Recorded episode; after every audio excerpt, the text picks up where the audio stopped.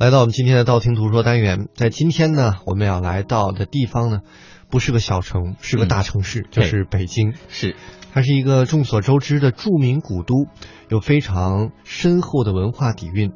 在古代呢，仅以钓鱼台为名称的风景名胜就多达四处。在今天的道听途说，我们就来说一说北京的钓鱼台。根据史料记载，过去北京的四处钓鱼台分别是西钓鱼台、东钓鱼台、玉渊潭钓鱼台以及南钓鱼台。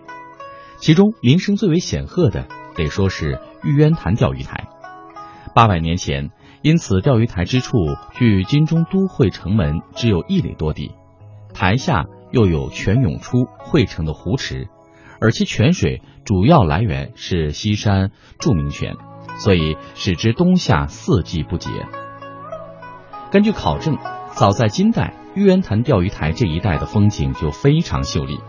那时的金中都城在广安门外一带，城外皆有玉泉山之水自西北流经玉渊潭，再汇入护城河，因此这条河道在辽代曾被称为是萧太后运粮河。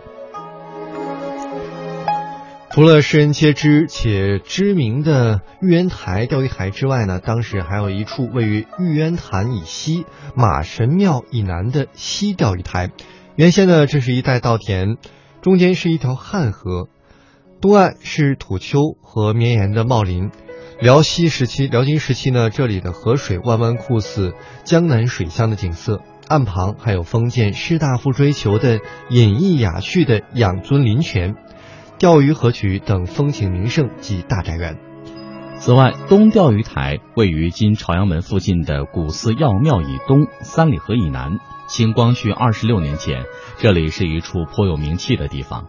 因玉渊潭流出的水到圆通灌村分为两段，一股流向三里河，趋向东钓鱼台之后再流入护城河，往西三里河四周的水系来环绕，所以就呈现出一片水乡。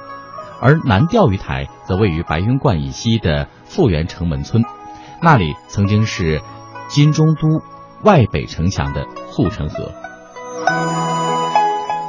还有一个不得不说的钓鱼台，可能知名度要更高了，那就是在五八年玉渊潭古钓鱼台之北兴建的国宾馆了。拔地而起的迎宾楼既庄重又典雅，彰显出了中华民族的尊严。也令各国的宾朋所仰慕。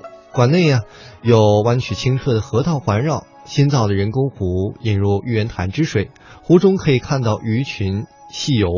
那么旁边呢，还有婀娜多姿的垂柳、风格迥异的小桥、假山及奇花异草，可以说在海内外都享有很高的知名度。